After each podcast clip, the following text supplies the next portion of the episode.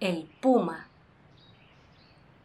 Es un animal de gran habilidad para trepar árboles o moverse entre los roqueríos y puede correr muy rápido en cortas distancias.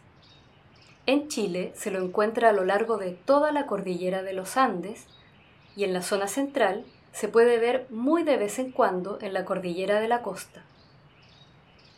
La hembra, más pequeña que el macho, da a luz cada dos o tres años y es la cuidadora exclusiva de las crías, que llegan en número de 1 a 6.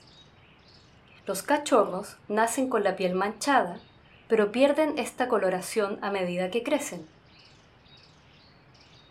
Antiguamente el puma contaba con muchas presas naturales, como los guanacos, huemules y vicuñas, que existían en grandes cantidades en el territorio chileno.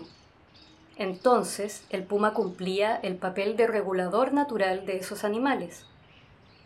En la actualidad, esas presas han sido casi exterminadas por acción humana, por lo que el puma frecuentemente se ve obligado a atacar al ganado, siendo entonces asesinado por el hombre.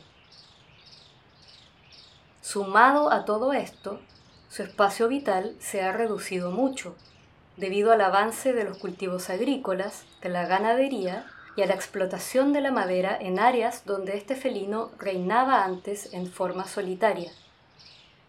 Aparte de los seres humanos, no hay depredadores para los pumas adultos en la naturaleza.